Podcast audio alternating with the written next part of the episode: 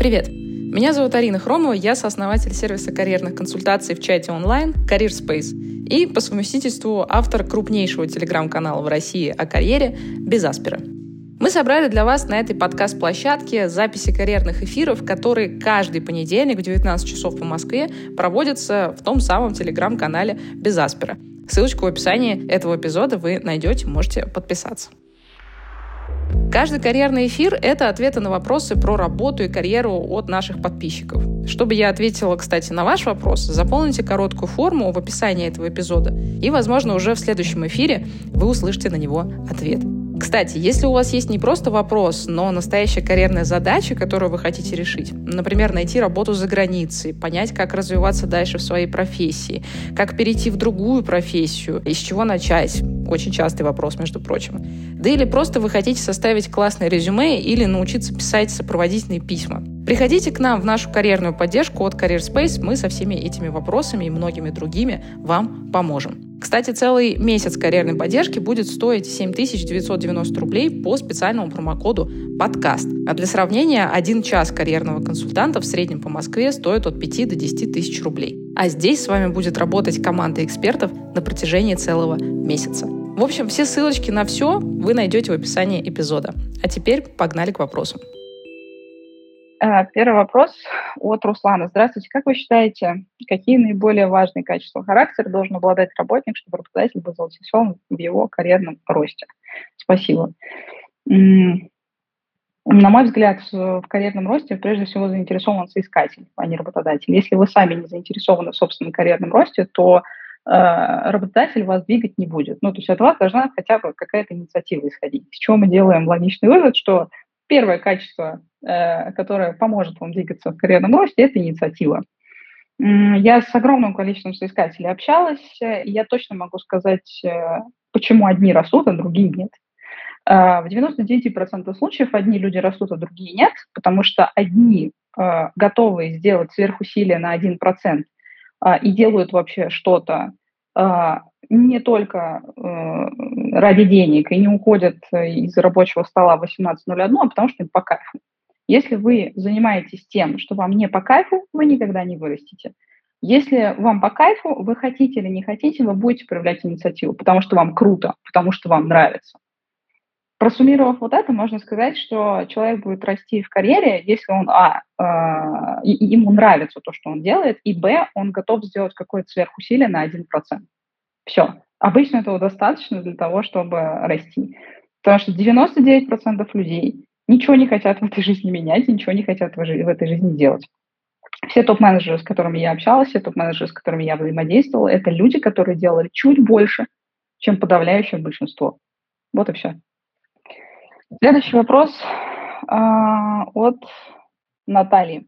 Работаю руководителем в диджитал-подразделении крупной компании. После смены руководства у меня появился дополнительный руководитель сверху. Помимо меня у него еще есть одна команда, работаем вместе уже год. В итоге получается так, что всеми процессами и так далее занимаюсь я. И очень много всего за этот год улучшила, но не получается донести свою ценность, чувствую, что выгораю. Хочу сменить работу, либо поменяв э, команду внутри компании, либо снаружи, но есть опасения, что сложности с донесением своей ценности не разовые, плюс тяжело бросать команду. Как правильно доносить свою ценность до руководства? Ну, есть, на мой взгляд, ответ, который как бы вот в моей зоне экспертизы, да, есть ответ, часть ответа, которая не в моей зоне экспертизы.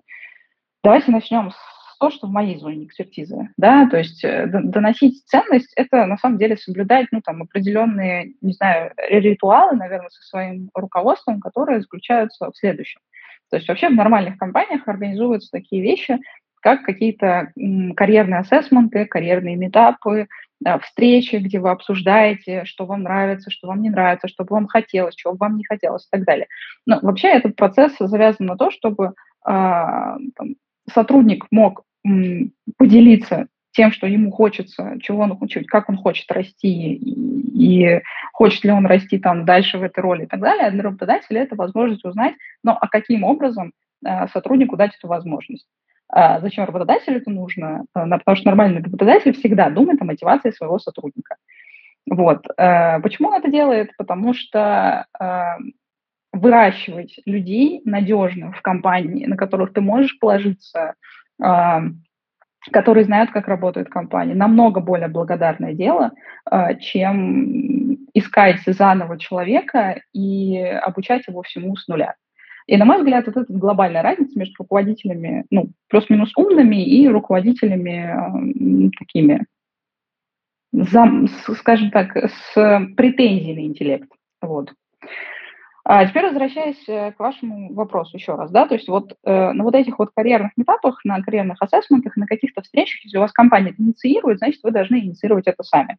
Вы, собственно, и э, обговариваете, что вам там удалось сделать последние там N количество месяцев, за там N количество, не знаю, недель, может быть, там кварталов и так далее. Вы готовитесь к этой встрече, вы говорите, что получилось, вы говорите, что не получилось, вы, вы, вы говорите, что бы вы хотели. И вот если вы организуете такие встречи, и после них ничего не меняется, или в принципе нет такой практики в компании, чтобы это что-то меняло, то, ну, тогда, наверное, есть смысл задуматься о смене компании. Вот. А, доносить свою ценность – это вообще, ну, как бы задача сотрудника.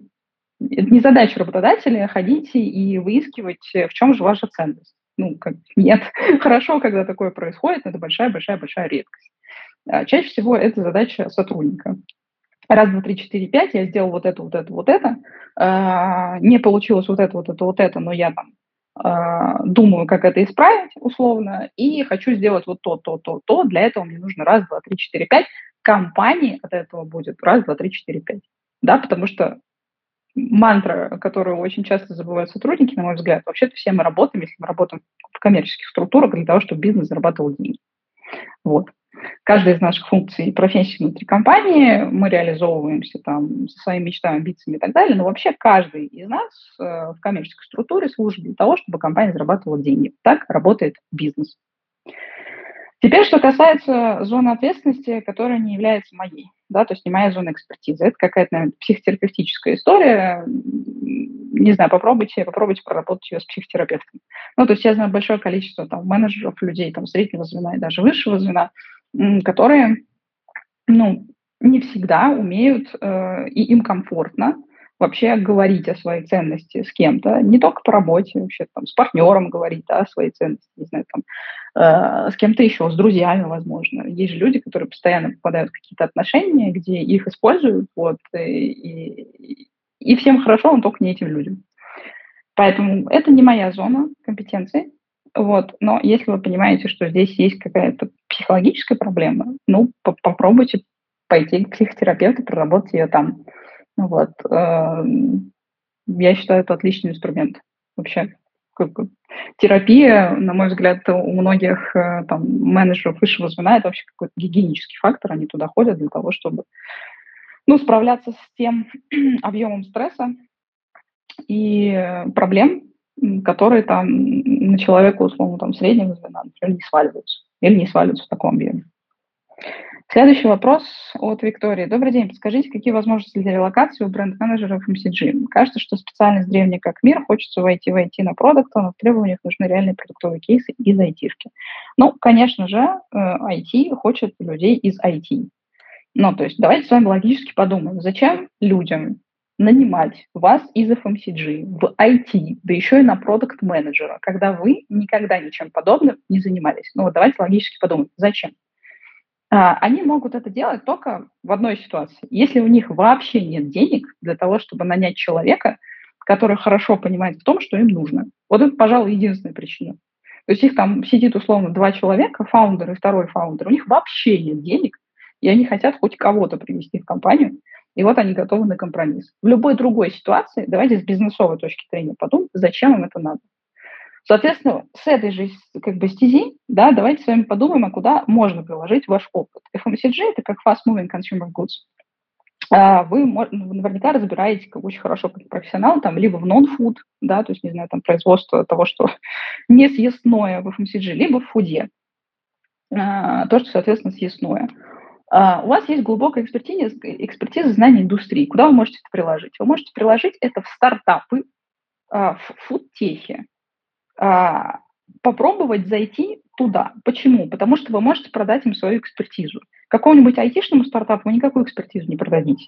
Потому что любой человек, который будет с вами же на эту же позицию из IT конкурировать, он, конечно, вас обойдет. Ну, потому что это логично. Потому что вы никогда не работали в том, что человек, возможно, работает 7 лет. Это окей. Если с вами кто-то будет собеседоваться на позицию бренд-менеджера в FMCG из IT, будет ровно такая же ситуация, только наоборот. Да, равных вам не будет. То же самое здесь. Соответственно, пробуйте искать точки пересечения вашей какой-то индустриальной экспертизы с тем, что вы можете ну, привнести. Вот моя гипотеза, что это может быть какой-нибудь маленький фудтех, да, кому, возможно, нужен какой-то такой вот человек на стыке продукт и бренд э, менеджера. И там дальше уже искать возможности роста внутри, там, наверх по горизонтали, по диагонали и так далее. Но, конечно, ваш поиск вот просто в лоб, да, ну, на мой взгляд, это не очень оправдывающая себя стратегия.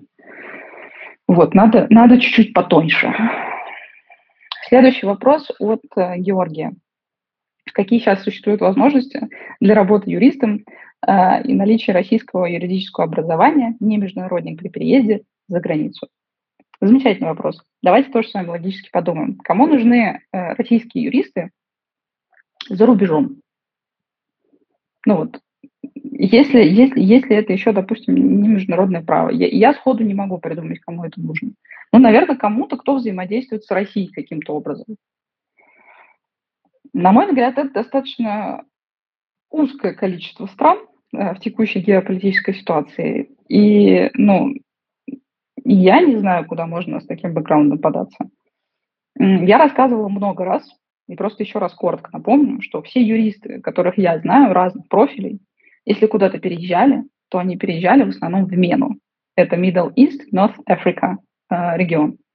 Почему туда? Потому что большое количество богатых людей э, с арабскими корнями, у которых есть family офисы, у которых есть какие-то вещи э, в M&A, э, какие-то есть личные активы, которыми нужно управлять, вот им нужны юристы. И справедливости ради, арабы, ну вот как, как менеджеры все-таки уступают большому количеству там, разных русскоязычных менеджеров и в дисциплине, и в знаниях, и поэтому через какие-то знакомства обходными путями люди переезжают там, в том числе в а, Дубай, в ОАЭ, и начинают там каким-то образом а, работать. Ну и плюс, я говорю, я же не просто так писала пост. В, любой безвыходной ситуации есть э, возможность поехать работать брокером в Дубай. Вот. Вообще не важно, какое у вас образование, вообще не важно, чем вы занимались до. Можно, можно зарабатывать отличные деньги. Вот. И я, я писала об этом, как бы, кстати, представляете, вот я пишу огромное количество постов, стараюсь, там, выписываю там абзацы, там, с полезными всякими навыками, лайфхаками. Ну, собираем где-нибудь, там, не знаю, 100-200 репостов. Написала про э, своеобразный э, риэлторский бизнес в Дубае, 800 репостов за два дня. Вот как, какой смысл напрягаться вообще? Зачем? Зачем я все вообще это делаю? Зачем? Что-то, что-то полезное. Когда можно, когда можно просто как бы, ну, а, сливать какие-нибудь э, пикантные инсайды с других рынков. Ну да ладно. Ну, короче, возвращаясь к вашему вопросу, честно, я не знаю. Ну, то есть вот я с вами сейчас порассуждала, боюсь, что с такими как вводными вариантов крайне мало, говорю вам честно. Вот. Но может посмотреть что-то в Дубае где-нибудь, куда уже переехал какой-нибудь другой русскоязычный юрист, потому что большинство э, вакансий в Дубае сейчас находятся через э, кого-то, кто уже в Дубае обосновался. Э, из русскоязычной аудитории я имею в виду. А, Арина, добрый день. Спасибо за возможность задать вопрос. Я студентка четвертого курса, работаю в маркетинговых исследованиях международной компании около года. Думаю о возможности для переезда после окончания универа. Как вы думаете, какой вариант безопаснее для студентов, но с опытом работы? Пытаться сразу искать работу в новой стране или все-таки поступать в зарубежную магистратуру и выходить на рынок труда уже после ее окончания? Анастасия. Ну, конечно же, более безопасный вариант – это ехать в международную магистратуру, там вливаться в какое-то культурное комьюнити, обрастать какими-то связями за те два года, что вы будете в магистратуре в этой пребывать, и пытаться параллельно пока вы обучаетесь в этой магистратуре, скорее всего, у вас будет грант, у вас будет какая-то стипендия, и вам будет на что жить вообще-то. В параллели с этим искать какие-то для себя возможности стажировок, младших позиций и так далее. То есть, конечно, вариант с магистратурой гораздо более безопасный. Я тоже много-много раз говорила, что джунов вот так вот просто с каким-то там минимальным опытом работы на российском рынке, там год-два это вообще не счет. На зарубежном рынке не ждут. Там своя конкуренция бешеная, абсолютно. Вот там уровень э, молодежной безработицы в отдельных странах Евросоюза там достигает 20-25%. Ну, это, это швах вообще, трэш. Поэтому если вы рассматриваете для себя вариант, конечно, я бы останавливалась на зарубежной магистратуре, еще 10 раз подумала, какая бы это могла быть страна. Следующий вопрос от, э, от Юлии. Арина, спасибо огромное за эфиры. Помогли мне в трудные времена не сойти с ума. Пожалуйста, спасибо большое, что слушаете. Мой вопрос. Из какого отдела чаще всего вырастают генеральные директора в международных FMCG-компаниях? Немного контекста. Нахожусь на программе развития, мне необходимо представить руководству свой карьерный трек на ближайшие 15-20 лет. Понимаю, что хочу прийти в точку, где я генеральный директор компании, но не понимаю, с какой функцией будет легче вырасти. Спасибо за ответ. Э, ну, давайте опять же мое любимое упражнение э, проделаем. У нас есть FMCG. Это там отрасль, которой 150 лет, условно, если не больше. Как у нас продает FMCG? FMCG у нас продает двумя способами. У нас есть две ключевые функции. А, это бренд-менеджмент, э, это то, не знаю, что, что, что в IT называется тем же продукт менеджмент. Бренд-менеджмент на самом деле это во многом продукт менеджмент, но в FMCG. Просто другая разновидность продукт менеджмента, не та, что требуется в IT чаще всего. Соответственно, это люди, которые под ключ создают и развивают бренды. Но когда они эти бренды создают и развивают, и отдают потом на производство упаковывать наши шоколадки типа Марса, да, а компания потом не продает эти товары напрямую. Компания продает через ритейлеров. И в этом есть огромная проблема. Потому что ритейлерам, наряду с шоколадками Марс, приходит еще огромное количество других разных шоколадок и говорят, а мы тоже хотим продаваться нашим потребителям. И, соответственно, здесь как бы вступает в борьбу еще как минимум два направления в компаниях. Это аккаунт-менеджмент, это те люди, которые взаимодействуют с ритейлерами и выбивают лучшие места а, по лучшим ценам для компании-производителя, и трейд-маркетинг. Это, соответственно, все продажи, которые совершаются вот в самой точке ритейлера. И получается, что у нас есть в FMCG плюс-минус 2-3 э, ключевые функции. Это бренд-менеджмент, это аккаунт-менеджмент и это трейд-маркетинг, потому что это все напрямую а, аффектит, насколько эффективно и вообще будем ли мы продавать нашу продукцию. Соответственно, наверное, в 70-80% из того, что видела я, а, по крайней мере, на российском рынке, если взять за период с 2010, может быть, окей, с 2005 по 2017-2018 годы, чаще всего а, general менеджерами становились люди а, из аккаунт-менеджмента или из бренд-менеджмента, а что еще чаще, а, и это считается очень хорошей практикой, это люди, которые побывали и в аккаунт-менеджменте, потом совершили кросс-функциональный переход в бренд-менеджмент или наоборот. А потом возглавили бизнес-юнит, потому что вы никогда не станете general менеджером, просто never, если вы не попробуете а, на маленьком объеме. У каждой FMCG-компании есть бизнес-юнит. То есть у FMCG-компании есть бизнес-юнит, занимающийся шоколадками, мороженым, кефирами там, или молочкой в целом. И у каждого из этих бизнес-юнитов есть э, еще свой руководитель. Так вот, вы никогда не станете general менеджером перед тем, как вы станете бизнес-юнитом. И потом самые успешные бизнес-юнит-хеды становятся уже general менеджерами.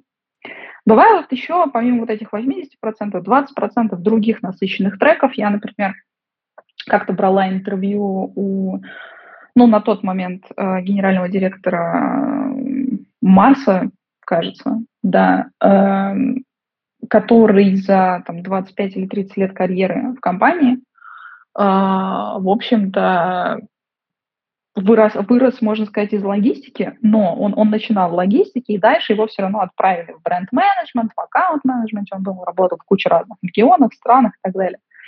То есть у него происходило большое-большое количество ротаций. И это ну, является сильной стороной вообще для роста менеджера, потому что ты не можешь управлять бизнесом с миллиардами долларовыми оборотами, если ты не понимаешь, как этот бизнес функционирует. Вот. Надеюсь, я ответила на ваш вопрос. Следующий вопрос от Надежды. А, вообще, Юля, пока мы не ушли от вашего вопроса, конечно, если ваше руководство просит вас состраивать карьерный трек на ближайшие 15-20 лет, у меня большой вопрос тоже к вашему руководству, потому что все настолько быстро меняется, что тут, тут, тут на 5 лет что-нибудь запланировать, ну так вообще вот в хорошем темпе. На 20 лет это, это звучит просто, ну, как фантастика какая-то. В общем, очень, очень странное упражнение, я бы так сказала. Но, допустим, как бы в традиционных FMCG-компаниях время замирает, вот поэтому они могут себе позволить э, разговаривать периодами 15-20 лет. Так, следующий вопрос от э, э, Надежды. Если я в Москве руководитель пиар-отдела и менеджер проекта, могу ли претендовать в Лондоне на ту же позицию или нужно снизить ожидания? На какой э, ЗП могу там и здесь рассчитывать? Надежда, мне очень не хочется вас расстраивать, но я боюсь, что э, с пиар и коммуникациями в Лондоне настолько большая конкуренция, что русскоязычных э, кандидатов, которые не имеют международного опыта, судя по тому, как я понимаю, да еще никогда не работали в Лондоне, э, да еще и не являются англичанами, э, к сожалению, никто не ждет. Вот. Соответственно, из той небольшой количества информации, которую вы мне сейчас э, описываете, я думаю, что смотреть надо на российском рынке, который сейчас тоже попустел немножко с количеством вакансий, но позиция пиар-менеджера такая софтовая позиция, то есть мы не про разработку говорим, да, то есть это какие-то навыки пиарщика, там, человека в коммуникациях нарабатываются годами с отдельными агентствами, с отдельными контрагентами. Выглядит просто фантастика. Ну, как бы я э, хотела бы поверить в это, но я боюсь, что это невозможно. Следующий вопрос от э, Артема. Арина, добрый день, спасибо за вашу работу. Хочу узнать, насколько релацируема перспективно профессия методиста образовательных программ. Сейчас учусь на четвертом курсе вышки, работаю начинающим методистом. Через год хочу поступить в магистратуру Европы, развивать карьеру там. Стоит ли мне сейчас идти в другую профессиональную сферу? Если да, то можете что-то близко посоветовать. Или, наоборот, углублять знания как методист. Насколько это перспективно в странах Евросоюза? Я боюсь, что методист образовательных программ э, в том виде, в котором я знаю его, это достаточно узкоспециализированная вещь на российском рынке, без какой-либо методики, как бы это парадоксально не звучало. То есть методистов у нас, конечно, обучают потрясающе. Вот, э, курсы два месяца прошел, все, ты методист. Вот. Действительно толковых методистов, которые, которые умеют вовлекать, которые создают классные программы, их там по пальцам одной руки пересчитать можно. И, соответственно, те практики, которые э, создаются на российском рынке, они слабо применимы в Европе, э, не потому что профессия не релацируема как таковая, можно найти там лазейки, а сама школа слабая. То есть, скорее всего, там как бы, ну, придется с большим-большим-большим-большим дисконтом смотреть на ваш опыт, который у вас был в России. Соответственно, просто выбирайте магистратуру в Европе, э, какую-то, которая вам нравится. Не обязательно с э, методистом связывать всю свою последующую жизнь. Вы всего лишь на четвертом курсе вышки, э, вы очень юный специалист еще, и это прекрасно у вас есть возможность выбрать практически любое направление, которое плюс-минус связано с вашим бакалавриатом текущим, потому что э, для поступления в зарубежную магистратуру вам нужна какая-то привязка к вашему бакалавриату. Вы не, мог, не можете закончить 4 года там условно а, прикладной математики, потом взять и вот просто так пойти куда-нибудь, ну не знаю, что такого прям придумать, ну какой-нибудь там изучение каких-нибудь искусств. Ну, вряд ли это возможно. Да? То есть должно быть что-то сопоставимое с вашим бакалавриатом. А в целом я бы точно не привязывалась к вашей профессии, потому что начнете заново в Европе, если вы хотите там обучаться искать дальше работу, все у вас будет хорошо. А, следующий вопрос от Ольги. Арина, здравствуйте, спасибо за эфир. Спасибо, что слушаете. Подскажите, где и как искать международные компании с российскими фаундерами? Может, есть какие-то специализированные ресурсы, методом перебора кажется совсем нереальным. Метод 2. Э, метод номер один. Э, прийти на Career Space и зайти в э, такой раздел, называется «Подборки». И мы постоянно делаем какие-то подборки, в том числе с именно так и называющаяся подборка «Международный стартап с русскоязычными фаундерами». Мы единственные, кто этим занимается на российском рынке вообще. Это первый э, способ попроще. Есть второй способ посложнее. Э, штудируйте Google и смотрите всех русскоязычных эм, фаундеров разных компаний, которые каким-то образом засветились э, в международном рынке. Ну, как бы С Гуглом все достаточно просто. Гуглите там час-два часа работы, и у вас будет там энное количество статей, ссылающих вас на TechCrunch, ссылающих вас на vc.ru, где вы будете читать про русскоязычных фаундеров, которые смогли что-то за рубежом. Вот. И еще несколько часов, может быть, дней вас уйдет на то, чтобы составить список этих компаний. Дальше, когда вы составили список этих компаний, будет не очень много, но, может быть, где-то под 100-120 вы соберете, те, которые нанимают все еще русскоязычную аудиторию. Вот. И э, вы можете просто идти к ним на карьерный сайт, откликаться там напрямую. Вот два варианта. Следующий вопрос от, э, от Антона. Арина, добрый вечер, спасибо за ваши эфиры. А, вы почти каждый эфир говорите о том, что маркетинговые профессии нерелацируемы, перспектив российского маркетинга нет. А, как вы считаете, есть ли смысл развиваться в маркетинге за рубежом, если учиться в Европе на маркетинговую специальность? А, я действительно об этом часто говорю, не потому что я такая вредная, а потому что ну, надо понимать, что на рынке происходит. Когда у тебя были маркетинговые инструменты, которые занимали 50% э, рынка, а мы сейчас говорим про запрещенные сети на территории Российской Федерации, которым, ну, как бы обрубили трафик, то у тебя остается не маркетинговый инструментарий, а какая-то, я не знаю, куртятка. Вот. И, соответственно, как в этой э, истории, когда весь нормальный развитый мир использует кучу разных маркетинговых инструментов, а у тебя нет к нему доступа, как можно развиваться как профессионал в этом, я не понимаю. Вот. И второе, что я не понимаю, э, это как э, какими-то альтернативными способами, типа там, не знаю, телеграмма или там классического инфлюенс-маркетинга взять и заменить. Э, ну, как бы технологии, они не стоят на месте нельзя сказать, что мы сегодня закрылись от этих технологий и создадим свой Росграм. Ну, смешно, извините, так что аж это плакать хочется. Поэтому я и говорю о том, что я, это мое личное мнение, не вижу больших перспектив, э, мягко говоря, у маркетологов в России. Что касается развития маркетинга за рубежом, ну, конечно, как маркетинг, он же не умер, он умер только в России, отчасти. У него там такая клиническая смерть, кома, может, отойдет, может, выйдет из хомы. Вот, пару лет пройдет, там, может, что-нибудь поменяется. Разблокируют нам любимые соцсети. Пока что, пока что все в коме.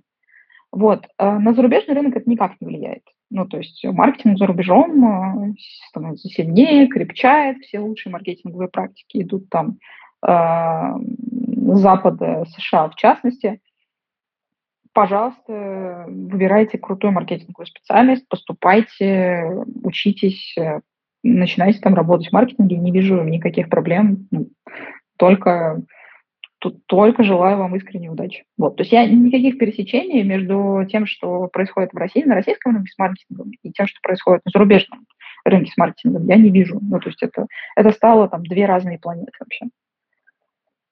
Следующий вопрос от Надежды. А, есть возможность занять интересную позицию в другой компании, но на текущем месте есть незаконченный проект, возникший по моей инициативе. Уже прошли все согласования, выделение на него денежных средств. Бросить свое детище, проект или заканчивать. А если заканчивать проект, уйдет 2-3 месяца, а другая позиция ждать не будет. Как поймать двух зайцев? Как говорится, и рыбку сесть, и нахрен сесть. Вот. Это, э, если что, не моя э, додумка, это я просто зачитываю вопрос.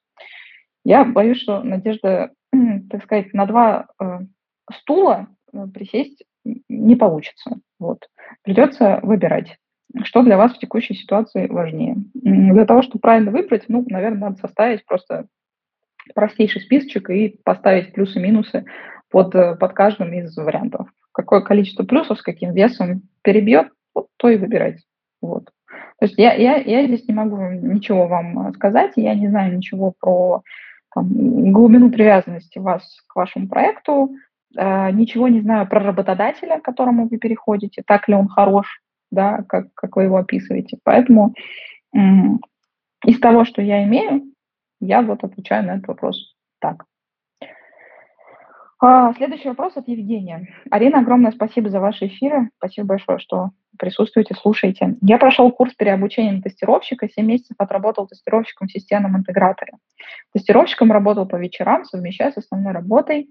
а, ИО начальника цеха на предприятии по сборке электромеханических машин для ГЭС. Сейчас хочу полностью перейти в IT. Нужно ли в резюме включать опыт работы на предприятии с учетом того, что я еще не увольнялся? Или нужно указать только актуальный для вакансии опыт, тогда в какой момент рассказывать про основную работу? Чем можно усилить, в моем случае, резюме джуна? Евгений, я хочу сделать вам прекраснейший комплимент. Вы просто восхитительный. Вот от всего сердца. Вот, пожалуйста, вот все джуны, будьте как Евгений. Евгений, вы прекрасные. А, пойти на переобучение тестировщиков, во-первых, на тестировщика, да, не на продукт-менеджера, а на нормальную профессию, где руками работать надо, а нигде, вот я говорю, вам курс подороже продали. Дальше человек совмещал э, работу свою основную с новой работой 7 месяцев. Это то, как надо делать. Скорее всего, Евгению было очень сложно, но Евгений огромный молодец. При этом номер три. Евгений пошел тестировщиком не в Google э, и не в Apple, ну, сразу так, чтобы джуном его взяли, а в системный интегратор. Я много раз говорила о том, что системный интегратор глобально это, ну, не самое, скажем так, не топ компаний, в которые люди обычно хотят идти работать. Почему да? Потому что системные интеграторы, они, собственно, занимаются системной интеграцией других решений. Задачи там не очень э, креативные, назовем это так, ну или, по крайней мере, чаще всего не очень креативные. И люди не сильно хотят идти в интеграторы и в аутсорсеры. Но это прекрасная история для того, чтобы пойти джуном, чтобы вас туда, во-первых, взяли в текущей экономической ситуации, во-вторых, вы там поработали, в-третьих, получили опыт, и в-четвертых, у вас было что писать в резюме. Поэтому, Евгений, повторюсь еще раз, вы прекрасны. Пожалуйста, все, кто сейчас находится в такой ситуации, там, допустим, кардинальной смены работы, будьте как Евгений. Что касается а, ответа на ваш вопрос. А, я бы ничего не писала. Ну, то есть, э, я имею в виду вот в тот момент, когда вы уже работали тестировщиком, я бы ничего не писала. То есть у вас был бы чистый опыт работы в системном интеграторе, 7 месяцев для джуна, это неплохо. Дальше э, все, что было до я бы объединила там, ну, зависит от того, сколько вы работали в ГЭС. А самые младшие позиции я бы убрала, скорее всего, что-то до этого я бы объединила, сделала бы там резюме, наверное, на одну страничку с, конечно же, summary и акцентом на ваш последний опыт. То есть весь предыдущий опыт я бы не убирала, я бы его просто сильно скомпоновала, сильно-сильно сжала, но было понятно, что вы вообще-то до этого там многие годы занимались чем-то, да. И плюс, э, скорее всего, у вас техническая специальность, в данном случае э, это скорее даже вам в плюс, нежели в минус. Вот, поэтому я бы поступила так. А в целом, там, желаю вам большой удачи, чтобы у вас с новой профессией все прекрасно сложилось. А, следующий вопрос от э, Надежды. А, сегодня у нас очень много вопросов от разных надежд. Вот так тоже бывает. Бывают эфиры, где очень много вопросов, например, от Александров. Или был как-то эфир, где у меня было 7 или 8 вопросов э, от Ан. Вот сегодня у нас День надежды. Арина, добрый день. Большое спасибо вам за эфир. У меня вопрос больше этической и практической стороны. В настоящий момент я трудоустроена в компании, нахожусь в поисках новой работы. На прошлой неделе я получила офер с выходом после новогодних праздников, но начальство пока ничего не сообщало. Понимаю, что если напишу заявление в ближайшие дни, то январские праздники мне никто не оплатит, деньги терять не хотелось бы. Есть мысль устно обозначить руководству в своем решении, чтобы было время найти мне замену, а само заявление написать перед праздниками, чтобы они вошли в отработку до 9 января. Но тут есть переживание, что работодатель может обязательно писать заявление прямо сейчас. Что бы вы могли посоветовать в такой ситуации? Ну, первое, что я скажу, что я э, не полиция нравов, да, то есть я буду отвечать на этот вопрос – то, как рассуждала бы я. А дальше э, мне не хватает большого количества контекста для того, чтобы оценить, какие у вас отношения с текущим работодателем, какие у вас отношения с коллегами, э, сколько вы работаете в этой компании и так далее. Наверное, я придерживаюсь всегда практики, э, ну, я не умею иначе, что если я с людьми работала долгое время, у меня с ними хорошие отношения, мне не хочется их подводить, а, и я понимаю, что, ну окей, я какое-то количество денег потеряю, но они для меня, допустим, не критичны, то, и тем более, что у меня есть там офер, да, то я сделаю все по-человечески. Это мое мнение, это то, что я транслирую, это то, как я отношусь к людям, и, и то, как я там отношусь э, там, к команде, да. А, здесь у меня нет ответа на ваш вопрос, потому что, ну, на мой взгляд, это немножко перекладывание той самой этической как бы, ответственности. Да? Вы же знаете, что вы можете поступить и одним способом, и другим способом. И вот что в этой ситуации для вас более важно, опять же, я не знаю контекста, я не знаю, сколько лет вы работали в компании, какие у вас отношения с коллегами и вообще вот это все. Я вам описываю, как я предпочитаю делать, что я уважаю, и как я поступаю, в принципе, обычно ну, там, в ситуации по отношению к собственной команде, сотрудникам и так далее. Вот. Будет ли что-то плохое, если вы поступите, там, не знаю, чуть более хитро и, ну, попробуйте написать там заявление попозже, скажете команде сейчас, а, будут ли у этого какие-то там, не знаю, последствия, я не знаю. Ну, то есть, э, делала бы я так? Ну, наверное, нет. Просто я бы не стала с этим заморачиваться, и все. Вот, я как-то в этом плане с корпоративными деньгами Э, точнее, с деньгами, которые мне когда-либо платила корпорация, так у меня как-то складывалось, вот, что человеческие отношения для меня были выше, вот, всегда, а, чем, ну, скажем так, оплата, которая кардинально в моей жизни ничего бы не меняла.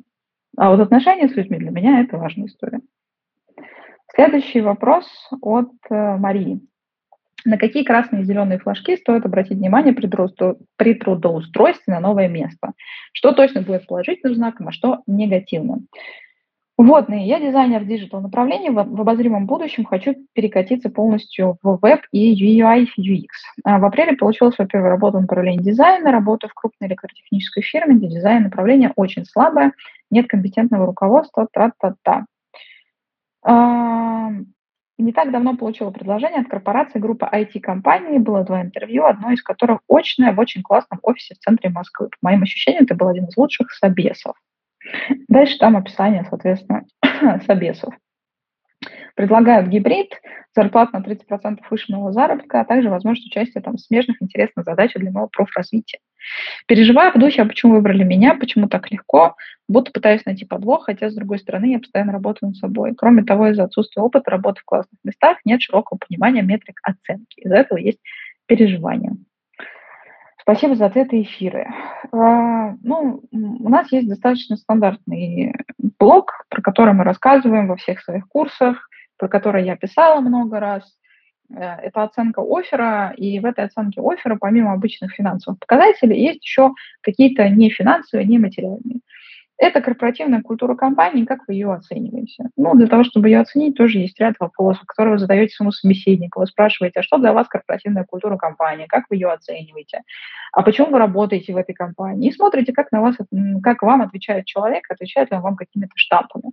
Есть такой момент, как бы, какие у вас есть возможности профессионального смежного развития, есть ли они, вы описали, что есть, это большой плюс.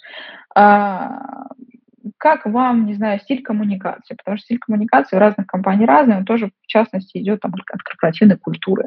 Меня, например, от бюрократии просто тошнит. Я, я бы никогда не смогла работать в государственных компаниях а, не по даже каким-то нравственным мотивам, а, наверное, по мотивам вот, невозможности взаимодействия по какому-то непонятно кем придуманному уставу, который абсолютно контрпродуктивен. Я не могу, меня трясет от этого.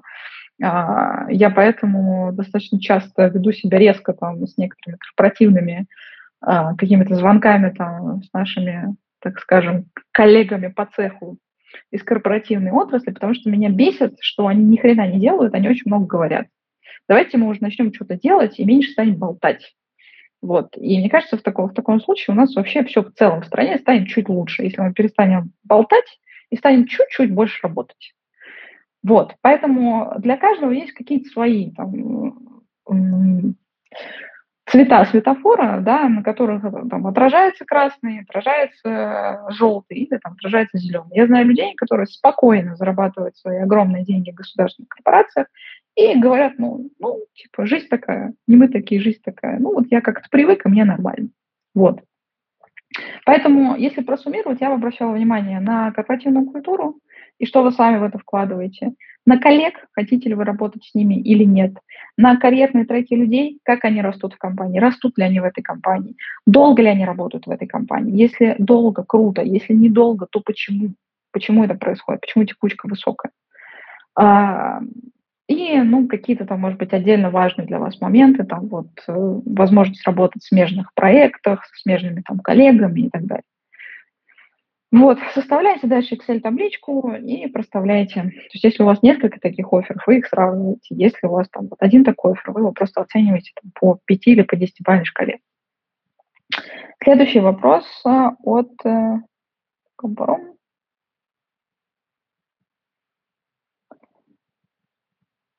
от Расима. Здравствуйте, Арина. Спасибо за вашу карьерную поддержку, канал, подкаст. Спасибо большое, что вы пользуетесь э, всеми нашими продуктами почти. Вопрос у меня следующий. На предыдущем месте работы есть место выгорания и полнейшей апатии к работе именно в этой компании. В ближайшее время планирую сменить работу. Как не перенести свое выгорание с одного места в другое? Каким шагам прибегнуть? Стоит ли обращаться к психологу в таких случаях? Мне э, близка тема того, что выгорание, о котором так много все говорят, это на самом деле не что иное, как э, депрессивный эпизод, ну, у кого-то это прям депрессия, да, то есть затяжное такое состояние, у кого-то депрессивный эпизод, то есть э, не хроническое заболевание, да, а вот, ну, вот вы просто выгорели, вы впали в депрессию, в депрессивное, в депрессивное состояние. Я, опять же, здесь не специалист, я транслирую там то, что я знаю из какого-то комьюнити людей, терапевтов, психотерапевтов, с которыми я общаюсь, так уж вышло. Мне эта тема близка, и у меня так вышло, опять же, э, друзья, э, психотерапевты. Вот. Очень забавные люди, на самом деле, в том плане, что в работе они могут быть прекрасными абсолютно профессионалами, и потом ты смотришь, что они делают в жизни, и думаешь, господи боже, я надеюсь, что ты не советуешь это своим клиентам. Вот. Но это так, это шутка-минутка. В общем, к чему я это? К тому, что э, если мы говорим о том, что выгорание – это депрессивный эпизод, а депрессивный эпизод, в принципе, да, все, что относится ну, там, к психотерапии, то, конечно бы, я вам советовала идти либо к психотерапевту, либо к клиническому психологу, и желательно, чтобы это люди были с каким-то медицинским образованием, сейчас объясню почему, или у них была связка с каким-то психиатром. Потому что очень часто э, депрессивные эпизоды, они бывают настолько сильные, что обычной практикой терапевтической люди не справляются, им нужна какая-то база для того, чтобы выровнять свое э, эмоциональное мироощущение. И тогда ну, там, выписывают какие-то, например, антидепрессанты. Я на той стадии, как бы, да, когда я абсолютно окей отношусь к антидепрессантам как к стабилизации, там, ну, стабилизирующим каким-то таким штукам эмоционального состояния человека. Вот. Мне кажется, у нас в России все еще есть с этим проблемы. Многие люди так крайне осторожно относятся к этому, что я псих, что ли. Ну, блин, когда у вас болит коленка, вы идете к травматологу, да, когда у вас там болит глаз, вы идете к окулисту. А вот почему-то, когда у вас настроением беда, а, с активностью беда и вообще там с многими частями жизни из головы беда, почему-то люди не идут ни к психотерапевтам, ни к психиатрам. Вот, поэтому, Расим, я бы ответила на этот вопрос вот так. Следующий вопрос а, от Оли. Добрый вечер, спасибо большое, что отвечаете на вопросы, это важно. Спасибо, что слушаете, это тоже важно. Иначе, иначе зачем же я на все это отвечаю? В этом году я перешла с должности офис-менеджера IT-департамента на должность IT-специалиста, а теперь департамент персонала специалистом по оценке и обучению. Работаем в iSpring и Scorm. Составляем тесты, выгружаем рейтинги знаний. Есть сомнение, что данное направление востребовано только внутри компании. Отсюда вопрос, какие варианты развития в этой сфере могут быть, какие скиллы можно и нужно прокачать, чтобы был рост. Пока ощущение, что прокачиваются только знания Excel. Вопрос уже был, а, но тот эфир как раз не был записан. Спасибо и новогоднего настроения. Так, ну давайте разбираться. А, вы перешли на должность, э, с должности офис-менеджера IT-департамента на должность IT-специалиста, а потом департамент персонала, специалистам по оценке и обучению. Но, в принципе, есть огромный такой отдел, который называется T&D, Training and Development. И там есть огромное количество людей, которые занимаются а, развитием персонала в самом широком смысле этого слова. И в любой крупной корпорации есть огромный T&D отдел, который занимается развитием а, персонала. Сформировать вам какие-то, а, там, не знаю, навыки хардовые – в достаточно софтовой специальности я не смогу. Есть просто TND-шники, которые больше специализируются на э, дистанционном обучении, создании там, курсов по дистанционному обучению. Есть TND-шники, которые специализируются там, на менторских программах. Есть такие генералисты, которые ну, там, всего умеют понемногу. Но в целом как бы TND как направление, оно есть в любой крупной корпорации. Поэтому я точно не могу сказать вам, э, что то, чем вы занимаетесь, нужен только в одной компании. Ну нет, это будет неправда. TND, как бы он большой, он есть там э, во всех больших корпорациях. Так, следующий вопрос э, от Ксении. Как стать привлекательным женом для HR в сфере UX и UI дизайна? Вот какой вопрос, такой ответ. Делать э, хорошие дизайны э, UX-овские, вот, и будете вот привлекательным джуном. У вас должно быть классное портфолио, тогда у вас все будет классно. Еще у вас должен быть опыт работы, тогда вы тоже будете э, привлекательным для HR. Следующий вопрос. А,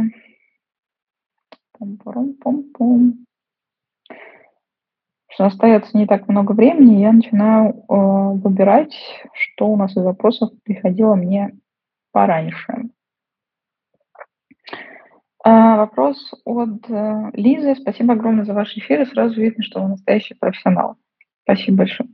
Скажите, пожалуйста, ваше мнение по поводу профессии продюсера онлайн-курсов, именно если работать в России.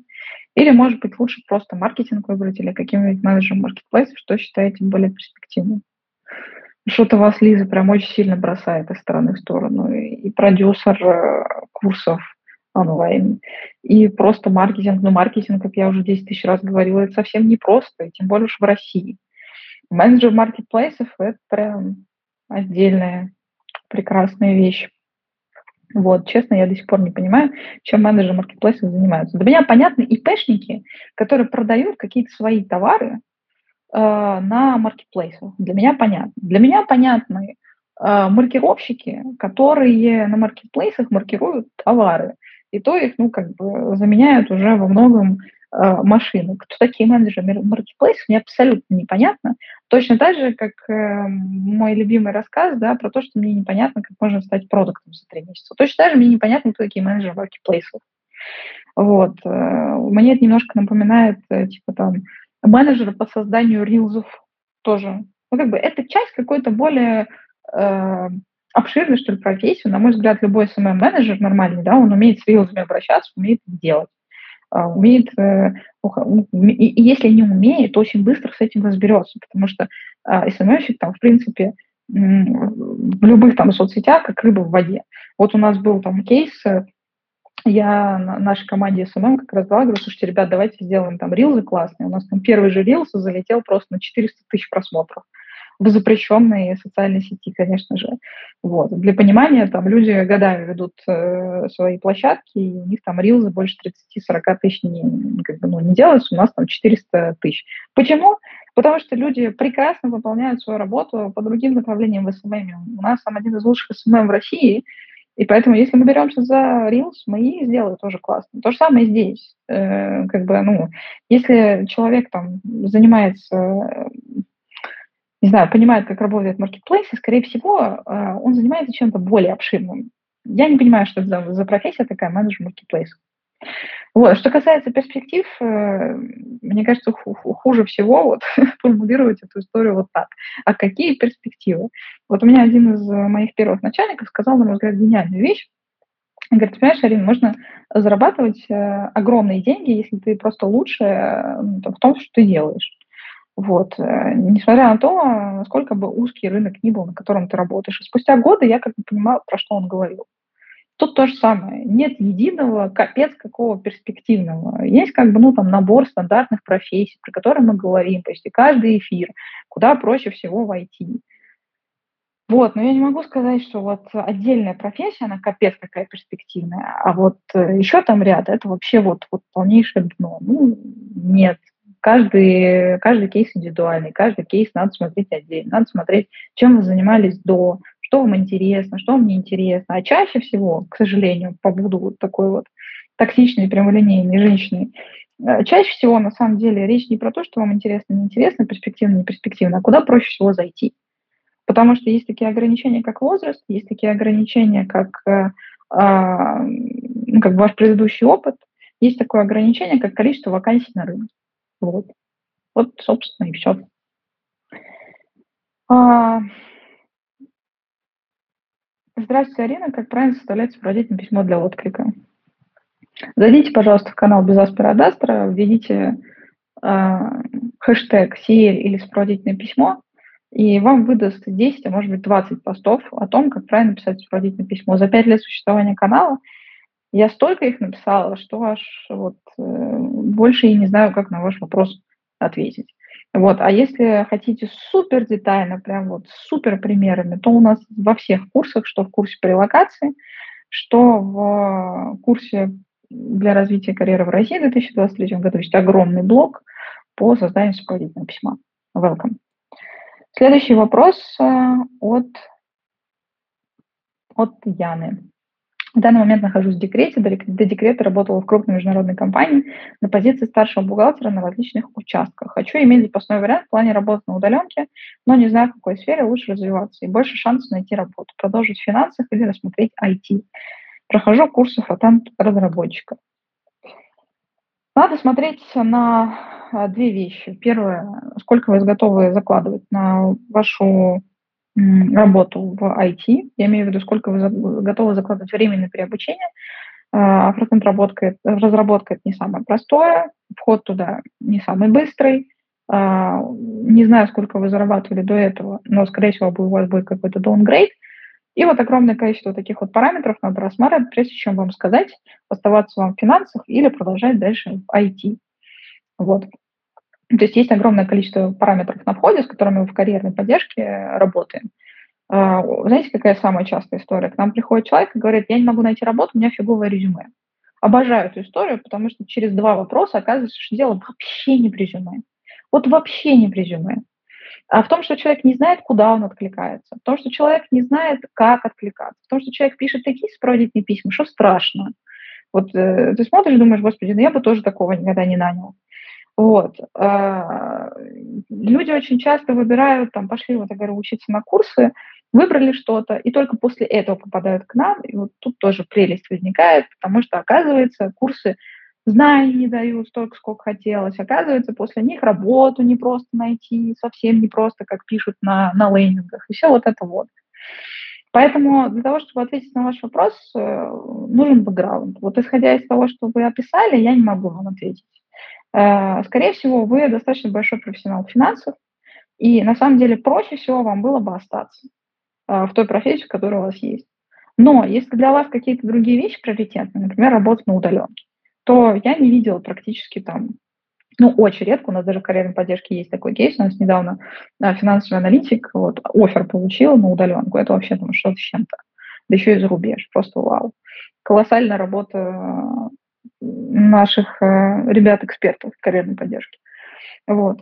Э, такое бывает, но бывает очень редко. Поэтому если есть какие-то вещи, которые перевешивают, да, и которые есть в IT, и вашей текущей профессии нет, конечно, надо их учитывать и уже тогда принимать решение.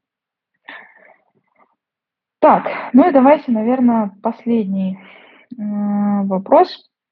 Вопрос от Татьяны. Здравствуйте, Арина. Получила офер кадровая работа на частного клиента. Uh, very, very important person. Uh, в скобках сокращение VVIP, Саудовская Аравия. Ну, конечно, где же еще может быть very, very important, person? Только в Саудовской Аравии, в Катаре или э, в Дубае. Без шуток, между прочим. Как проверить законность и честность работодателя, насколько это безопасно и гарантирует все бенефиты? Впервые сталкиваюсь с международным оффером, тем более от частного лица, а не корпорации. Есть ли перспектива в целом для построения карьеры там, в частности для россиян, сделает ли конкурентному резюме с такой записью на международном рынке в дальнейшем? Ну, давайте с конца пойдем. А, сделает ли такая запись в международном рынке в дальнейшем более конкурентоспособной ваше резюме? Скорее, да потому что если у вас только российская, российские компании и вообще только российская локация, то ну, зарубежная локация, любая другая локация, даже, там, прости господи, Казахстан или Армения, все равно сделают вас более международным кандидатом вот, при прочих равных, нежели если вы просто работали в России. Это первое. А что касается построения э, карьеры, ну, все зависит от того, э, насколько большая компания, в которую вы идете, или, наоборот, маленькая. Зависит от того, какое количество местных там работает. Или наоборот, э, там очень много не местных, потому что есть огромная разница между тем, как арабские страны относятся к местным, И между тем, как арабские страны относятся к неместным, вплоть до того, что есть разница в законодательстве. Вот я, например, узнала, что в Дубае а, очень многие работают не а, местные 6 часов, ой, 6 дней в неделю по 8 часов. И это типа, ну, рабочие дни такие. Вот. А местные, например, работают типа там по 6 часов в день, 5 дней в неделю. И это как бы, ну, зарегламентировано, это норма, это ок, это норма. То есть вы ну, подписываетесь, когда в Дубае проработаете, да, на международную компанию, ну, на, на дубайскую какую-нибудь, вы как бы понимаете, на что вы идете. Плюс там, например, у местных всегда больше бенефитов, там всякие, но если не профсоюзы, то там социальные пакеты, уволить там человека очень сложно и так далее. С э, не местными, конечно, история намного проще, и у вас намного меньше прав. Но, честно, я как бы не эксперт по Саудовской Аравии, прям вот, не жила там, а, знаю, в принципе, как это работает вот в регионе, да, но конкретно в Саудовской Аравии могу только предполагать на основе того, как это работает там ОАЭ, например, да, или в относительно соседствующем Катаре. Вот, а поэтому, на мой взгляд, для того, чтобы ну, проверить, а как оно, надо поговорить с теми людьми, которые там уже работают, желательно найти, опять же, человека внутри компании, который не является местным, и вообще посмотреть, есть ли там такие люди. Если вы единственные не местные, то это наводит на мысль, что не будет ли вам там слишком трудно. А еще бы хорошо там зайти на Глаздор, почитать, может быть, что-то на Глаздоре кто-то писал э, про конкретную эту корпорацию. Ну, там, про, про частное лицо, точнее. Ну, мало ли, ну, вдруг. М-м, то есть боюсь, что какого-то вот офигенного рецепта, который вам поможет найти ответ на все вопросы, нет. Но лучшее, что бы я здесь советовала, это взаимодействие с людьми и ну, задавание их прям, им прямые вопросы тем людям, которые работают уже в этой компании, и желательно, чтобы это были не арабы. Желательно, чтобы это вообще в идеале, чтобы это была русскоязычная аудитория, а, да, как бы доверия больше. Вот, а, но подойдет, в принципе, какой-то не местный пример. Вот. А, напоминаю, что у нас для сложных карьерных вопросов, ну и вообще, если у вас, в принципе, есть карьерный запрос, который вы хотите решить, вот, есть карьерная поддержка, это сервис карьерной консультации в чате онлайн. Заходите к нам, а, присылайте ваш запрос. А, мы оценим ваш запрос. Если мы поймем, что мы можем вам помочь, то вы оплачиваете услугу. Если нет, то мы скажем, извините, мы вам помочь не сможем, и, скорее всего, объясним, почему мы вам не сможем помочь. Вот. А с вами была, как всегда, я по понедельникам, Арина Хромова, основатель сервиса Career Space. Хорошей вам недели, продуктивной, классной и хорошего вам вечера в понедельник. Пока-пока.